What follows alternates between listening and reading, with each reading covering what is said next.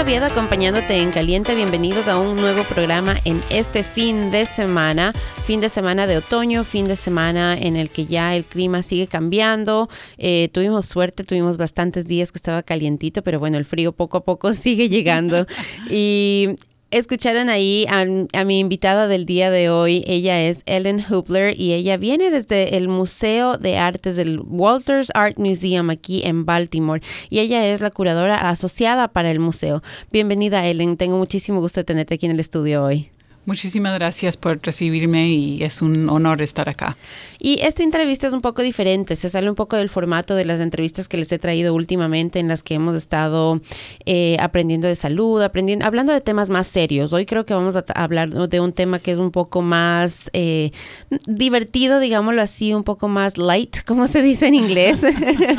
Eh, nos vamos a enfocar en las artes y sí, vamos a aprender también porque vamos a hablar acerca de la celebración del Día de los Muertos pero no son temas pesados como los que les he traído las otras veces. También tenemos que hablar acerca de cultura y tenemos que eh, apreciar nuestra cultura latina, que es muy importante. Todos estamos aquí en este país y sé que existe un gran debate, ¿no? De pronto no es un debate tal vez hablado, pero es un debate interno muchas veces que llevamos que decimos, bueno, estoy en este país y tengo que acoplarme a este país y como que decimos mis, mis, raíces ya como que se pueden ir quedando de lado. Y es algo algo interno. No sé si es que te pasó no sé bueno antes de que empecemos con la entrevista quiero conocerte a ti Ellen. Quiero que me cuentes quién eres tú si naciste aquí si, si emigraste aquí a los Estados Unidos y cómo llegaste a ser la curadora asociada aquí del Walters Museum. Uh, bueno, brevemente, eh, sí nací aquí, yo nací en Nueva York, Ah, soy de ahí, eh, pero he vivido en Iowa, he vivido en la Ciudad de México y eh, ahora estoy radicada aquí en Baltimore y muy, muy orgullosa de, estar trabajando en el Walters Art Museum. Ah, pero sí, o sea, mi familia también tiene sus eh, costumbres, sus tradiciones y pues yo, yo, yo siento que sí, es, eh, en efecto somos una nación de inmigrantes y es muy importante, o sea, claro que cada persona está somos americanos, pero también es importante mantener las raíces de uno y, de mantener sus tradiciones y, costumbres también. ¿De, qué país son tus padres? Mis papás también son de aquí, pero mi, mi abuelo materno es de Inglaterra y eh, también mi bisabuela materna vino de Suecia. Entonces, ellos son, o sea, en mi familia, por lo menos sí, siempre he tenido la tradición de, de, pensar, somos de inmigrantes y, y que...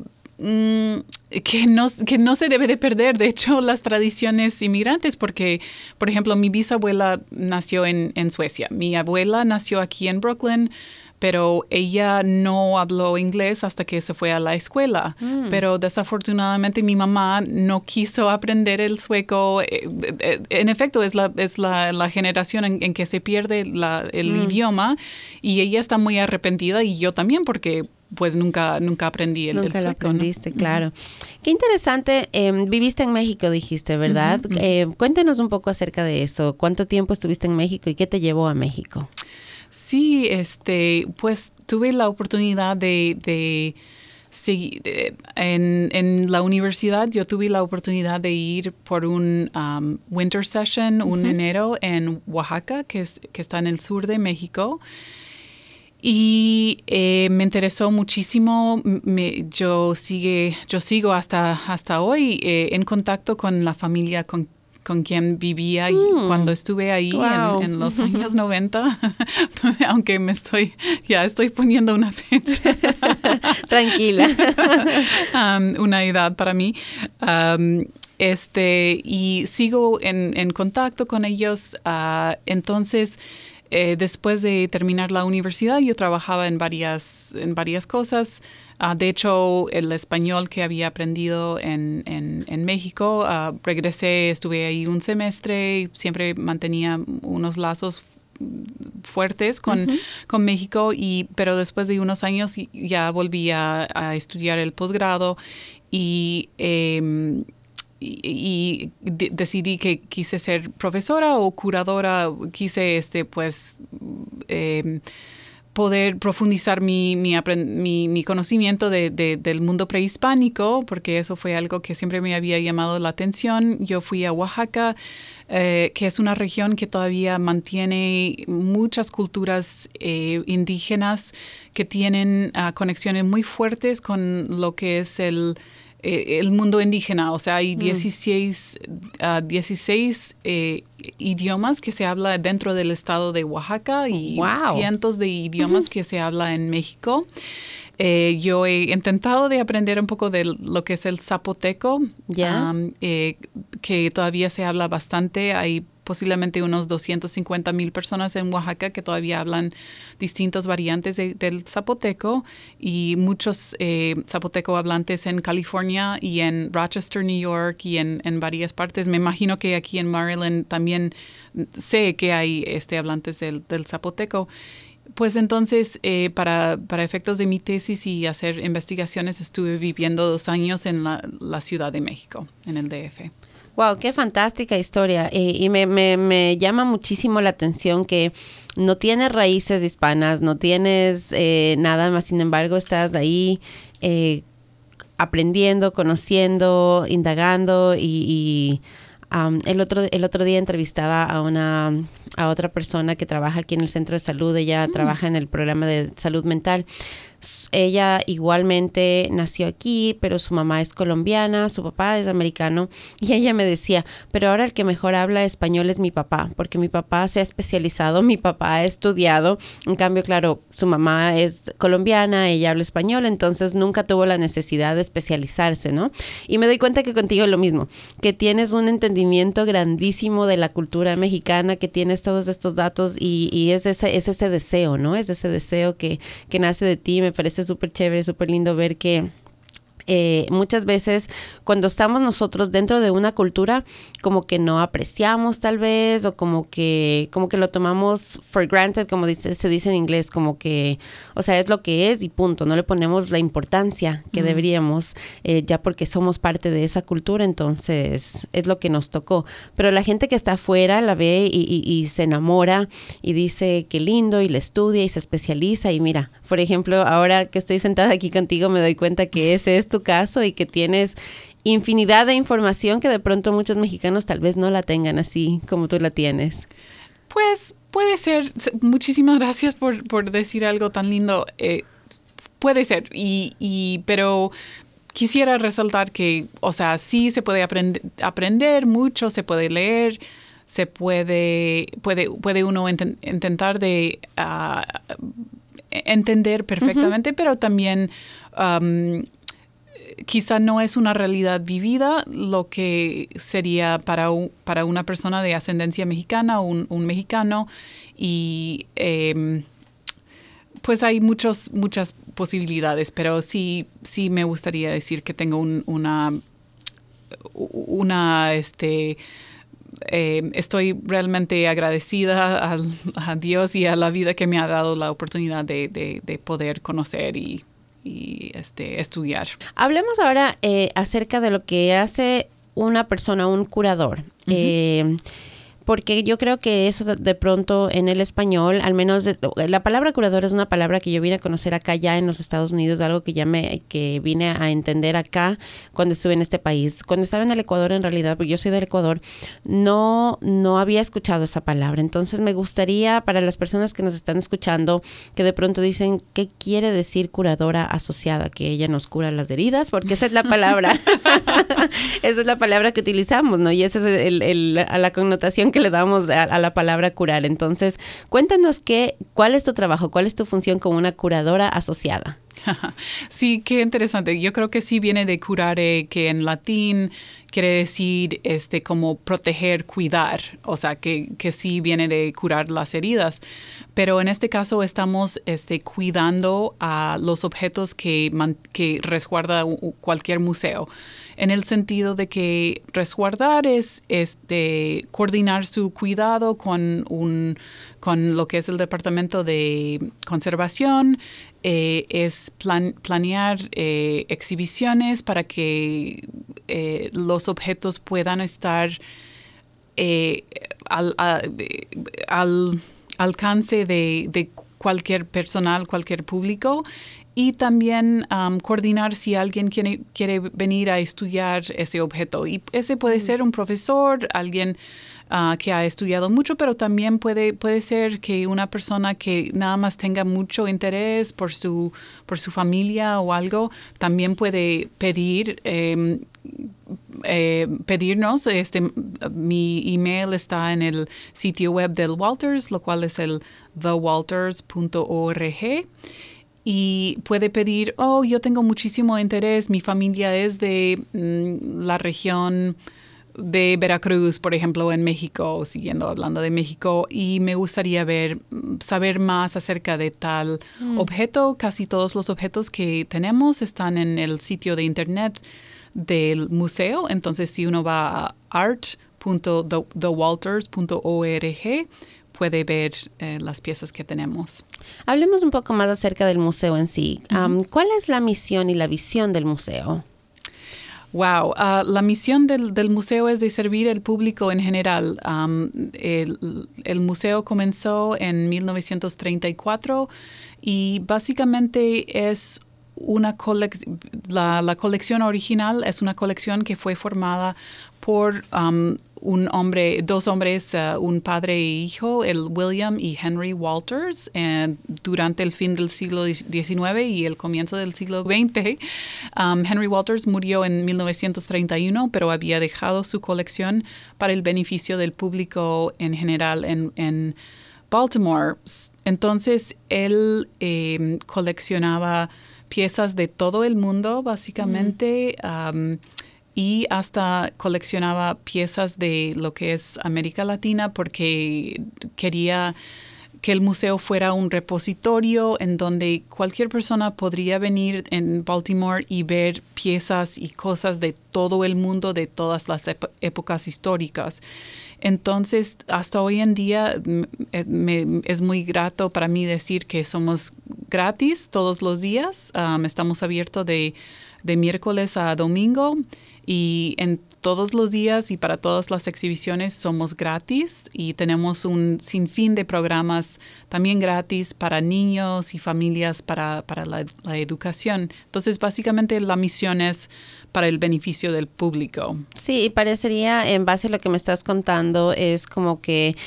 Em, unificar al mundo. Me atrevería a decir eso en, mediante las artes. Y me parece, me parece súper lindo, me parece una visión fantástica de alguien eh, que estaba en una época en la que en realidad unidad no era necesariamente el mensaje que existía en esas épocas, ¿no? En esos tiempos. Al contrario, creo que se, vivía más la división, no que ya no exista, pero creo que era la realidad. En cambio, ahora como que, a pesar de que sí la vivimos, está un poco más maquillada, creo yo, está un poco ya esperemos que mermando y pasando y podamos en realidad llegar a esa idea de unidad y de, de, entendimiento entre todos. Y las artes yo creo que es una manera fantástica de llegar a hacerlo, ¿no? Porque el momento que nos ponemos a, apreciar, vamos a un museo, vamos a, un, a, una exhibición, eh, a un concierto multicultural, nos damos cuenta que eh, si bien es cierto el ritmo de pronto cambia un poco, eh, las figuras que se ven cambian un poco, el rato que la analizamos verdaderamente nos damos cuenta que son lo mismo, o sea, son solamente diferentes demostraciones de lo que esa cultura es en sí, pero el, el, corazón es el mismo, la idea es el mismo, es el mismo gusto, es el mismo amor, entonces, y yo creo que si nos tomamos de eso, pues las artes nos pueden en realidad ser un puente para la unidad eh, de todas las comunidades. Hablemos un poquito más del museo antes de, ingresar al tema del, Día de los Muertos, la celebración del Día de los Muertos que van a tener ustedes el día 2 de noviembre. ¿Qué tipo de exhibiciones eh, encontramos ahorita en el museo? ¿Y esas exhibiciones están variando constantemente o se mantienen todo el tiempo? Eh, las exhibiciones están variando constantemente.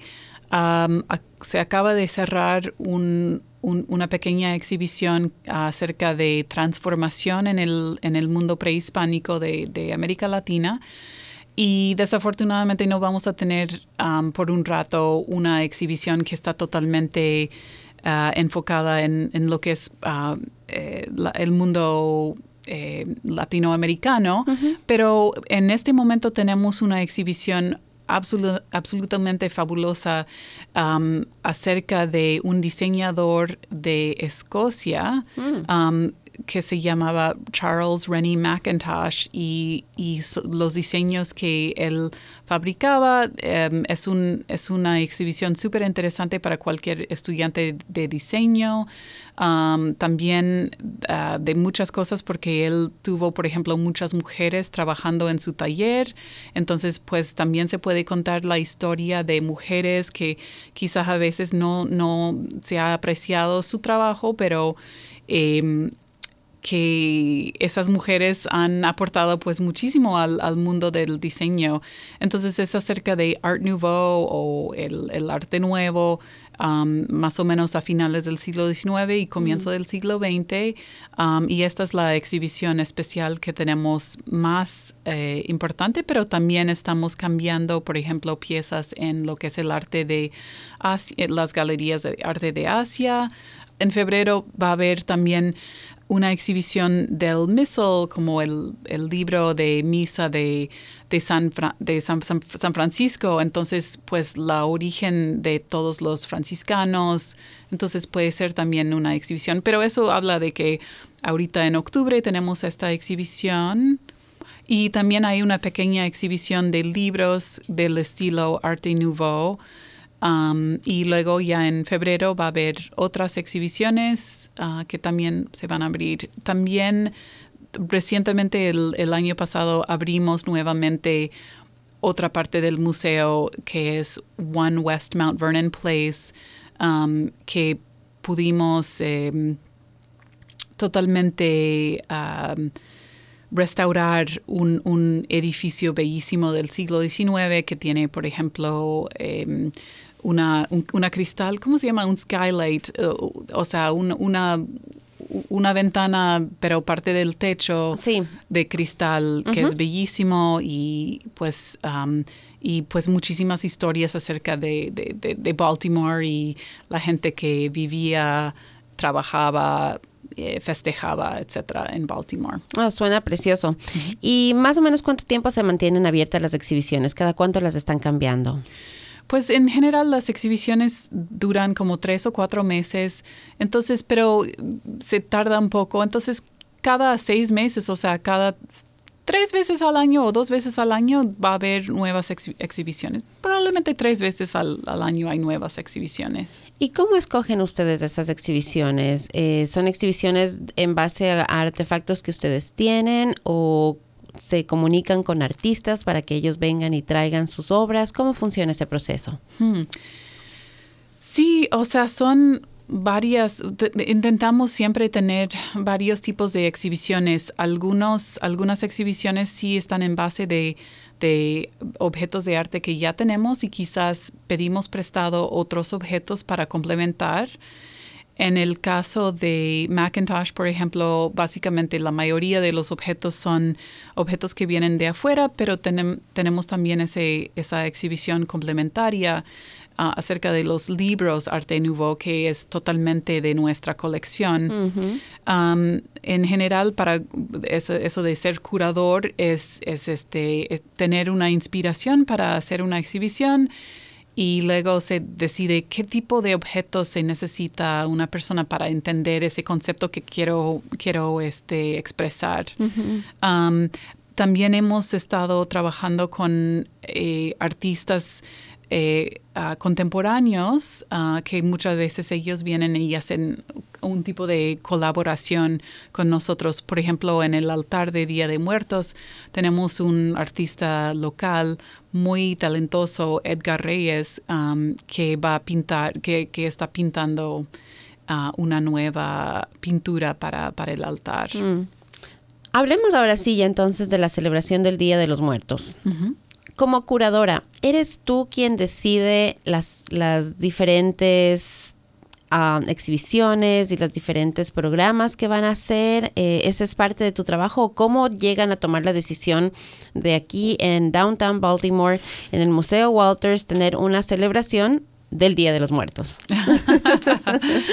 Um, pues yo siento que el Walters ha tomado su su este su misión de, estar para la gente y, este presentar obras y eventos que son de interés para toda la población de Baltimore por mucho tiempo. Entonces tenemos varias eh, festividades durante todo el año, varias, este, ferias o, festividades durante el año.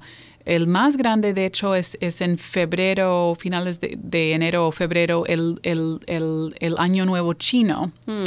Um, entonces, esto es una festividad que es enorme. Llegan, llegan unos 2.000, 3.000 gentes cada año para celebrar durante el día. Y el segundo más grande es el Día de Muertos. Em, ah, creo que es algo que se ha popularizado mucho en los últimos años con, con la película Coco y pues en general ya no se puede ir a la, tienda sin ver este cráneos de azúcar o, tipos de, de em, eh, gráficos que tienen que ver con Día de Muertos. yo creo que en el pasado también hicimos un festival para eh, Día de Reyes en enero pero por el clima y etcétera, entonces eh, yo creo que decidieron que sería mejor um, seguir con eh, Día de Muertos porque pues el 6 de enero a veces no se sabe cómo va a ser el clima, ¿verdad? Puede nevar, sí. O sea, por ejemplo, en Nueva York hay un museo, el Museo del Barrio, en donde eh, su festividad más importante siempre es Día de Reyes y eso sería bueno mm. porque obviamente toda América Latina celebra el Día de Reyes, pero...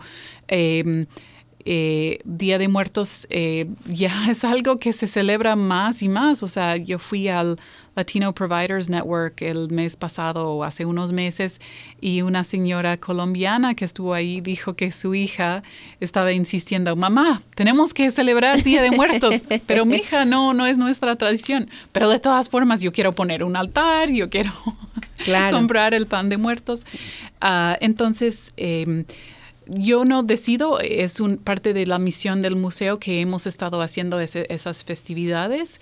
Ah, en términos de las exhibiciones, a veces surge de uno de los, una de las curadoras, somos todas mujeres, de hecho. en este momento, a lo mejor en el futuro van a haber más hombres, pero tenemos ideas, presentamos las ideas, hablamos entre nosotras y, decidimos, oh, esa idea sí es buena, vamos a dedicar el tiempo y los recursos necesarios para poder este, eh, llegar a cabo tal exhibición.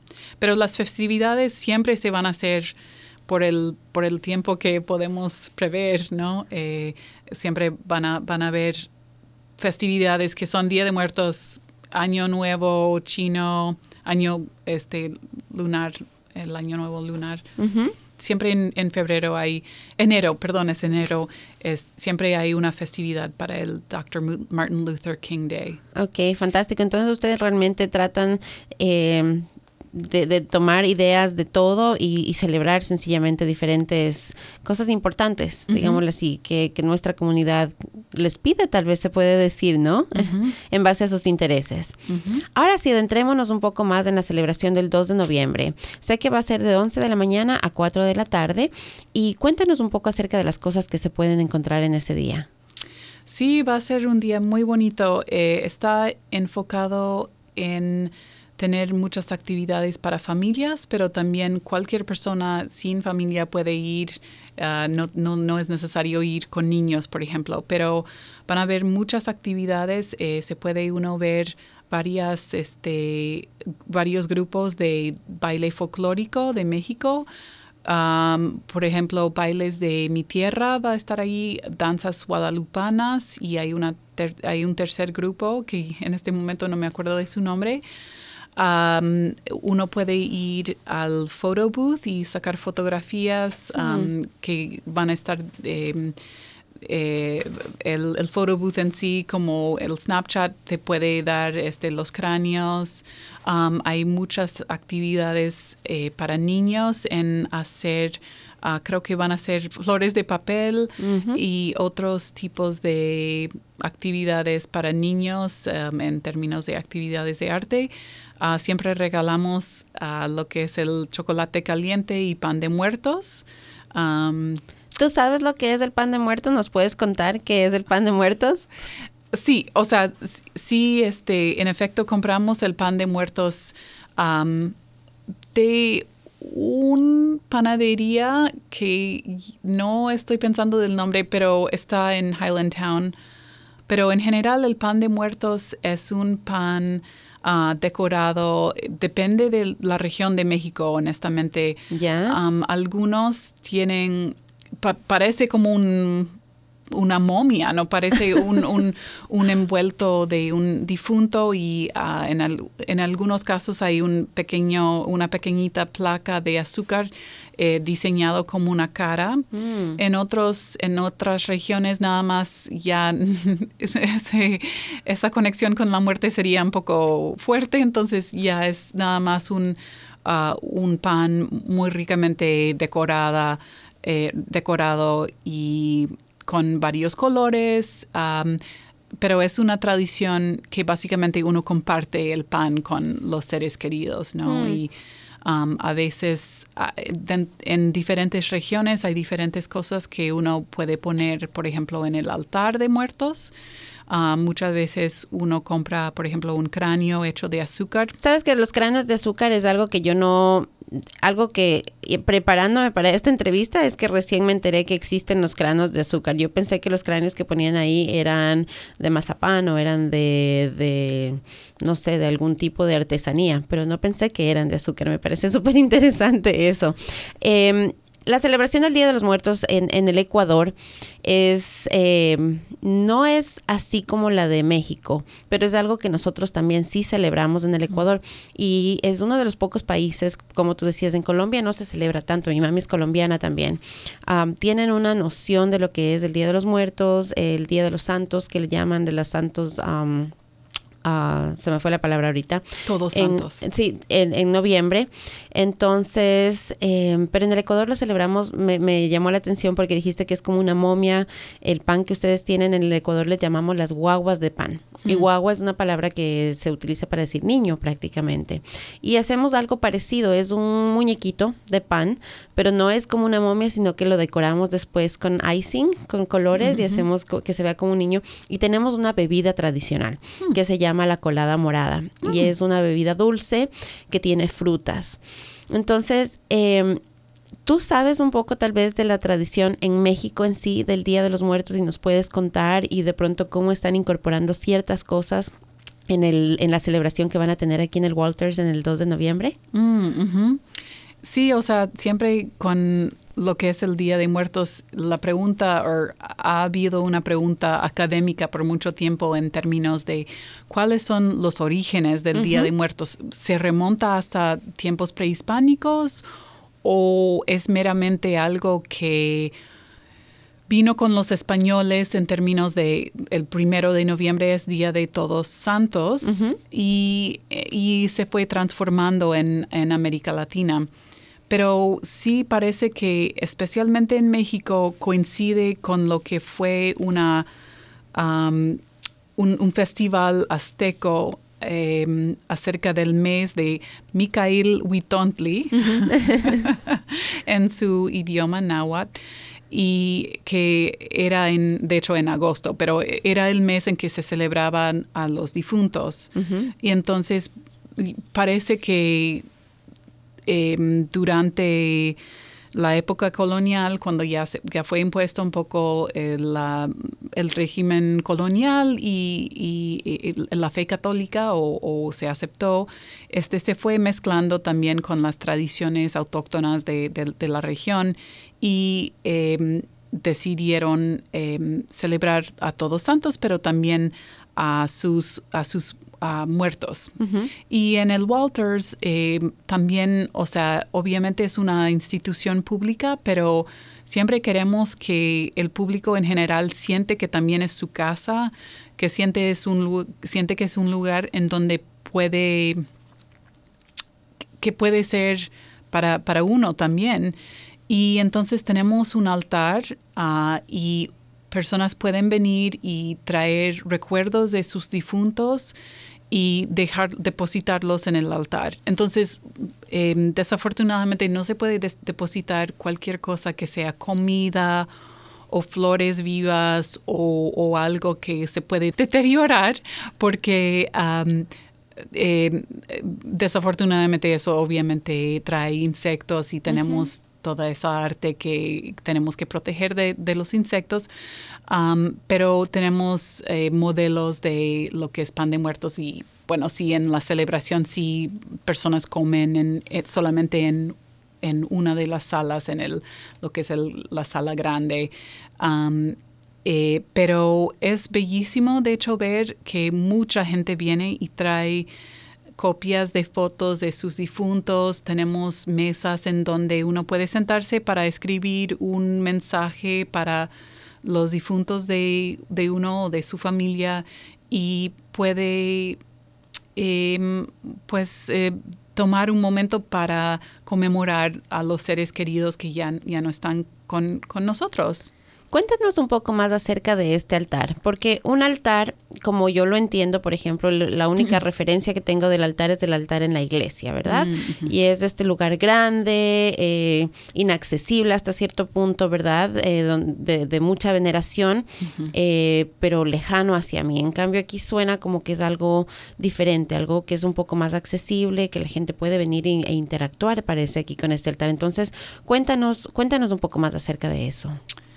Pues sí, em, mucha gente que son eh, religioso o creyente em, puede mantener, me imagino, en su casa un, un, pequeño altar o una esquinita en donde tienen artículos que son para la fe, que son para la veneración del em, Dios o poder que ellos, en que ellos creen. pues en muchos hogares católicos este, eh, uno mantiene por lo, eh, una imagen de, la Virgen o de, de, Jesús o de Dios. Em, santos que son importantes para la familia.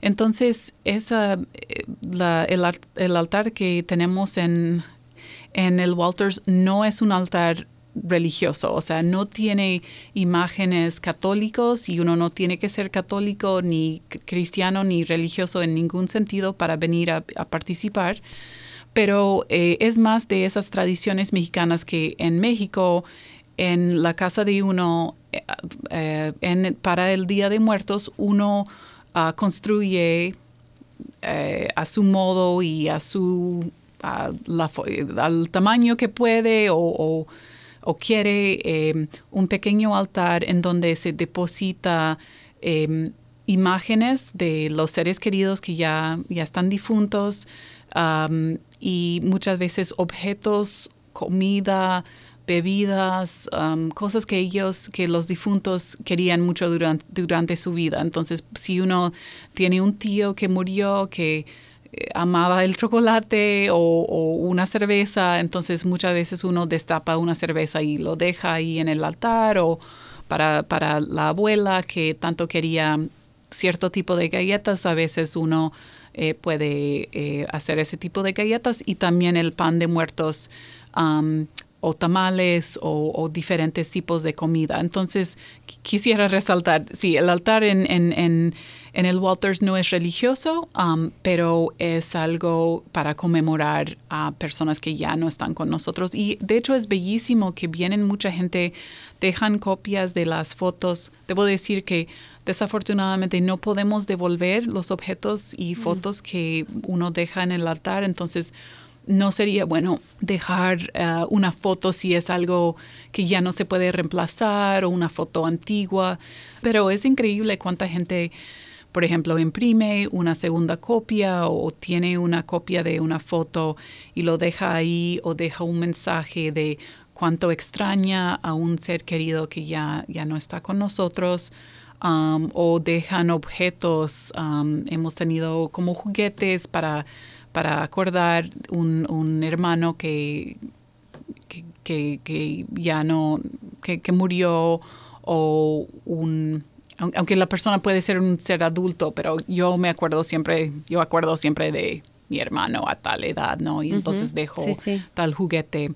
Entonces el altar em, tiene dos lados. Un lado es el altar como una mesa en donde se puede dejar objetos y el, otro lado va a ser una pintura ah, nueva de ese artista Edgar Reyes, que es un artista de Baltimore, pero sus raíces son de a Guadalajara en México. Mm, ok.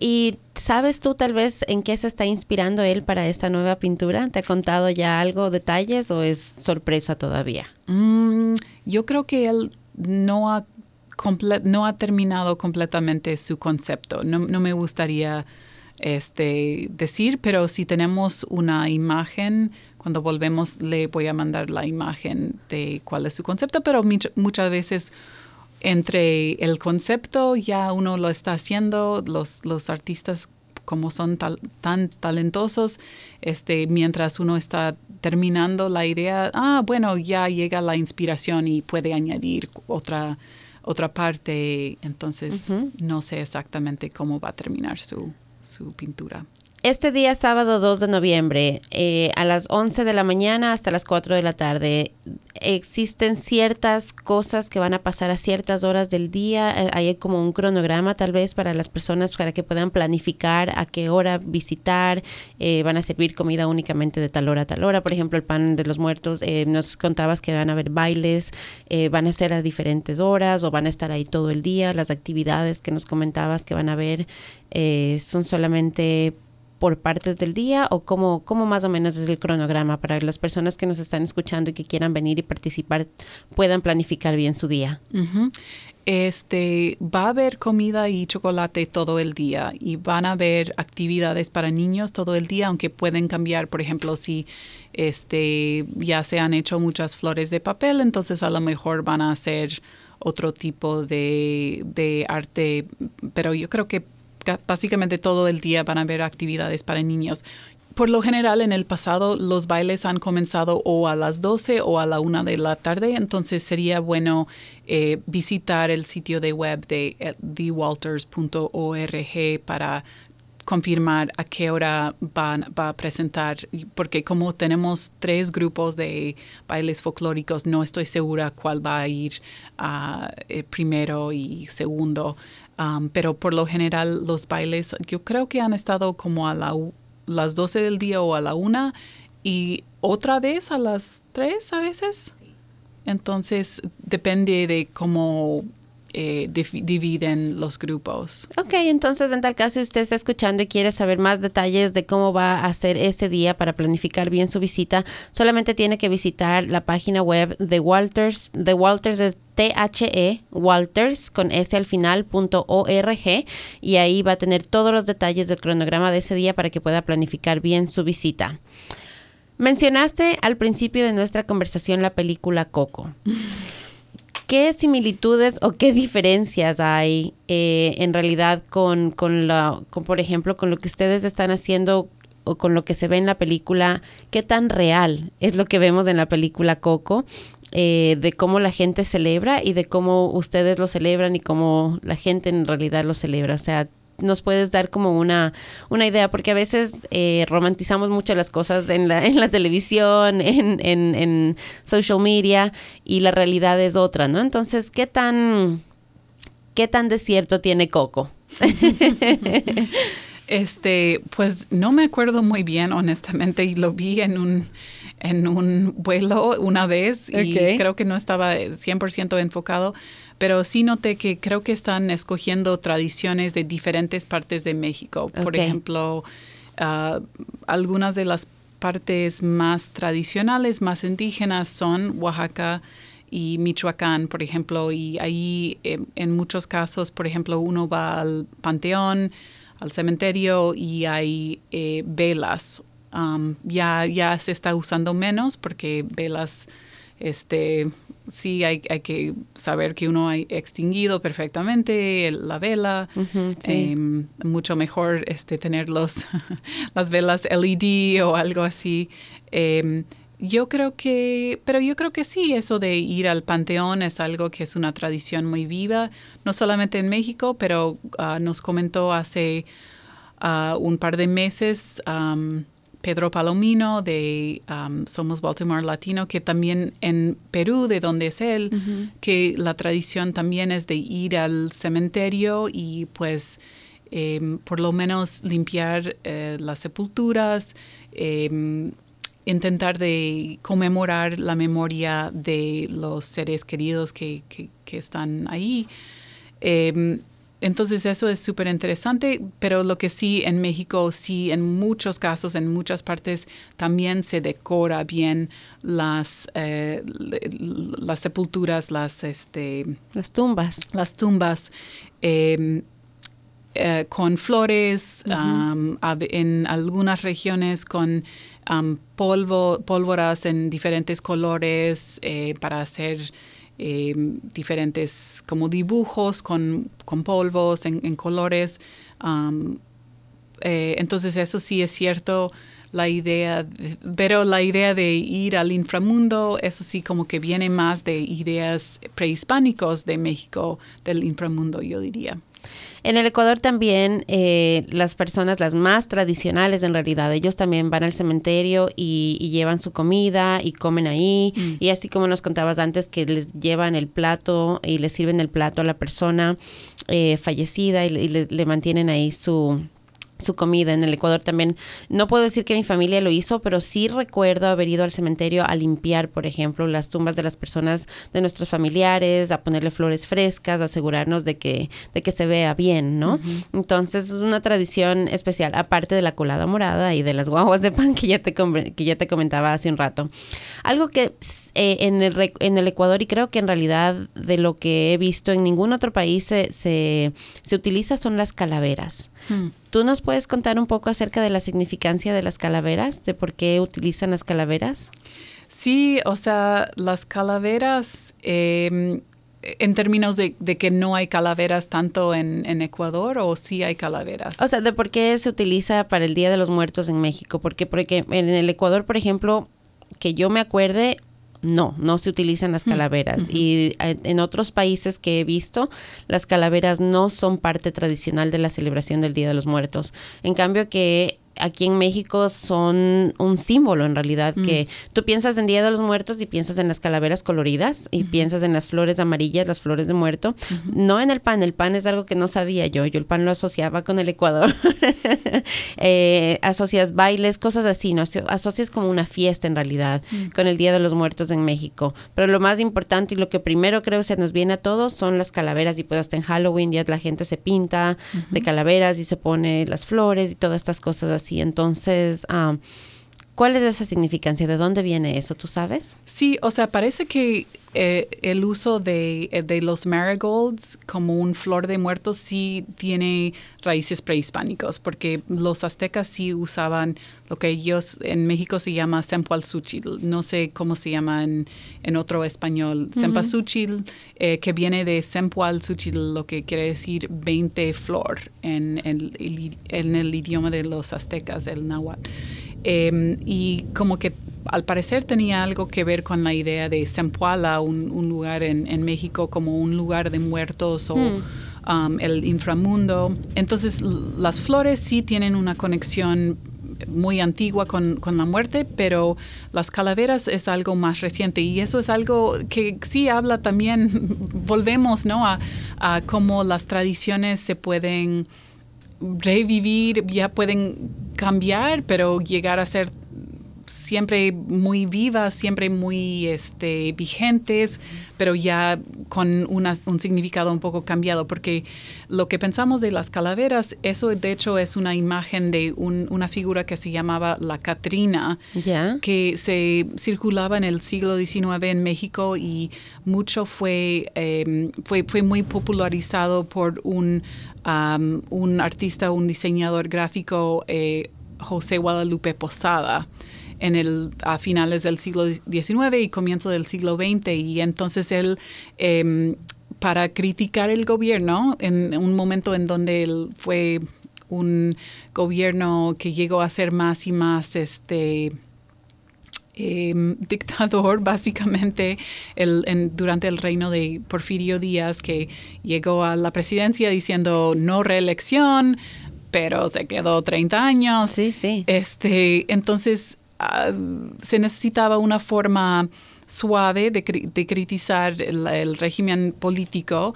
Entonces, si tú no pones la figura de la persona, sino es una calavera, pero por casualidad tiene este, los bigotes muy similares al presidente, este, ya puedes este, hacer tus críticas en, en, una forma suave que se va a hacer reír a toda la gente. Entonces él vendió muchísimos este, como periódicos, pero también periódicos súper cortitos, folletos o, nada más una página que tenían corridos de las cosas que estaba pasando en ese momento. Entonces, hoy tenemos Twitter y estamos tuiteando. En ese momento ellos estaban sacando a la luz rápidamente nada más una página que hablaba de, wow, los ferrocarriles, no, no me acuerdo qué, este algo está pasando o, ya eh, las minas se están vendiendo a eh, intereses de otros países. Um, mm. y, para, criticar. Entonces, esas calaveras llegó, llegaron a tener mucha popularidad en ese momento. O sea, la figura de la calavera sí existía en tiempos prehispánicos. Um, tenemos un dios específico azteca de la muerte, Mictlantecutli, el señor de la muerte. Y en, durante la época colonial también hay figuras de la muerte, pero ya se popularizó muchísimo en el siglo XIX y comienzo del siglo XX. Interesante, ¿no? Como las, las culturas van cambiando, cómo van evolucionando y la sociedad mismo las va desarrollando. Es bonito, me gusta ese, esa idea de que mantenemos, mantenemos nuestros ideales, mantenemos nuestras culturas, pero también vamos evolucionando con ellas a medida que va evolucionando la sociedad y el tiempo. Entonces, es interesante y así se llega a lo que nosotros, a lo que a nosotros nos está tocando vivir ahora, ¿no? Porque esta celebración, estoy segura que hace muchos años no era lo que es hoy. Ellen, ya se nos está más o menos terminando el tiempo.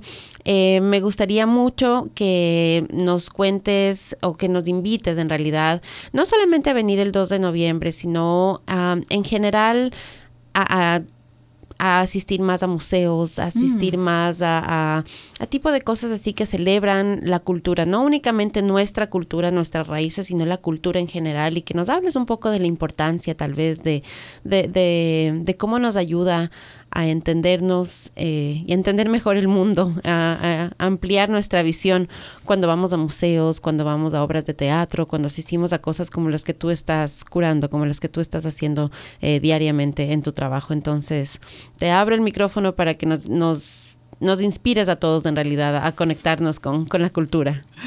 Wow. Ah, ojalá que pueda inspirar, eh, pero sí, eh, antes que nada, sí me gustaría invitar a todos a venir al Walters Art Museum. Somos gratis todos los días. Yo sé que en el pasado, creo que antes del 2006, sí había una, eh, sí había que pagar para entrar, pero desde ese momento somos totalmente gratis todo el tiempo, aun si eh, tú pasas, entonces lo bueno es que si tú estás pasando, no tienes mucho tiempo, pero te gustaría venir, mm. ver dos pinturas, perfecto, ahí, ahí estamos. También tenemos una variedad increíble de programas para niños y familias en los fines de semana. Entonces, si uno está buscando algo que hacer con los niños en un fin de semana, en el sótano del museo tenemos todo un estudio con eh, materiales para hacer arte y em, eh, jugar con los niños. Tenemos este... ¿cómo se llaman los puppets? Um, títeres. Los títeres, sí tenemos títeres, tenemos un sinfín de, de objetos para, para, jugar y para crear arte con los niños. Tenemos tours gratis y vamos a seguir eh, cada primer sábado, de el primer sábado de cada mes a las 11 de la mañana tenemos un tour en español mm. y nos gustaría muchísimo tener más representación de personas en ese tour. no se preocupen, no soy yo con ese español tan lindo que da el tour. Tenemos un increíble guía que se llama Alejandro Aguilarte, eh, que es de Venezuela, entonces su, su, español es mucho más bello que el, Su español ha sido fantástico, está muy bien. Um, pero para mí también es un, es un, es una, es fantástico escuchar su español. Me acuerdo de cuando fuimos una vez a, a platicar de una momia que tenemos ahí y yo estaba tratando de explicar acerca de que, ay, ella murió de los caries. Entonces Alejandro, ah, lo que ella quiere decir. Y luego dijo algo súper bello para los visitantes que tuvo. Em, ah, pero sí, eh, en, en, términos de que es un momento en que no se está evaluando, no se está apreciando, no, no, no se está valorizando las culturas de todo el mundo como quizás se debe, como, como definitivamente se debe en los Estados Unidos en este momento. Entonces, uh, los museos dan una oportunidad de acercarse al a, a civilizaciones pasadas, a civilizaciones lejanas y realmente Em, pues formar una conexión con un objeto que tú sabes que alguien eh, lo hizo, lo tocó hace 3.000 años mm. o eh, a, a 7.000 millas de distancia. O sea, es increíble que uno puede uh, entonces tener una conexión pues más este, directa ¿no? con, con la antigüedad o con eh, culturas, civilizaciones que no son Em, que, no son los Estados Unidos. Tenemos varios objetos del pasado prehispánico que están en exhibición en este momento en lo que llamamos la Cámara de Maravillas, justo al lado de donde vamos a tener el Festival de Día de Muertos. Entonces vengan, por ejemplo, a conocer, tenemos una escultura azteca, tenemos... Em, jades de, la región maya y tenemos muchos objetos de oro que son de Colombia, que son de Panamá, Costa Rica. Ah, entonces, para que puedan ver, o sea, plasmado ahí este, la inspiración, el genio de eh, personas del mundo prehispánico. Yo creo que es sumamente importante en ese, en ese mundo en donde estamos siempre virtual, siempre dentro de nuestro teléfono, de pararse un momento, este, poner el teléfono en la bolsa y, y solo tomar un momento de reflejar, de ver las cosas lentamente, quizá con la familia o seres queridos y, y, y, pues realmente darse cuenta de que somos un mundo conectado y podemos, no importa que, em, eh, que, que, estamos viendo un objeto de alguien que fue hecho por alguien que murió hace dos mil años, de todas formas podemos tener esa conexión con esa persona a través del objeto. Me parece fantástico todo lo que acabas de decir, esa conexión, esa idea de es algo que les repito a mis hijos bastante yo, que les digo, desconéctense de los teléfonos, desconéctense. Es verdad, hay un mundo virtual allá y, y se le está dando mucho énfasis en realidad y le estamos poniendo mucha, mucha importancia porque trabajamos ahí, nos divertimos ahí, eh, hacemos ejercicio basados en las cosas que encontramos ahí. Entonces, sí, es verdad, hay muchas, muchas herramientas, muchas cosas buenísimas en el mundo virtual, pero nos estamos olvidando de esa conexión que tú decías, que no nos da el mundo virtual, porque no es lo mismo mirar una foto de un objeto eh, que tienen aquí en Baltimore, por ejemplo, en el Walters, mirarla por, por internet, eh, no se aprecia, no se aprecia el, el el fondo del, del, objeto, no se ven a veces las grietas, la foto por mejor que sea la cámara y por más que le hagamos el zoom y entremos y estemos así cerquita, hay cosas que no vamos a poder captar bajo un lente, que tenemos que hacerlo en persona, que tenemos que palparlo, que tenemos que sentirlo. Y todo el al tener todos nuestros cinco sentidos conectados con eso, nos reconecta en realidad, como tú decías, y nos transporta a épocas que ya pasaron. A veces hasta el olor es, es diferente y eso no se puede obtener con la computadora. Entonces, me gusta muchísimo, Ellen, que, que nos invites a todos y que nos, nos hayas llevado a ese, en este viaje por el tiempo y que nos, eh, nos sigas diciendo que sigamos reconectándonos y mirando hacia atrás, porque pues hay que mirar hacia atrás para poder crear un mejor presente y por ende seguir caminando hacia un mejor futuro para todos alguna otra cosa que quieras decirnos antes de cerrar esta conversación, algo que se me haya pasado por ahí preguntarte. No, yo creo que es todo. Muchísimas gracias por eh, invitarme a participar en el programa. Ha sido totalmente un placer y muchísimas gracias por compartir también tus experiencias eh, de Día de Todos Santos en, en Ecuador. Es, es fascinante.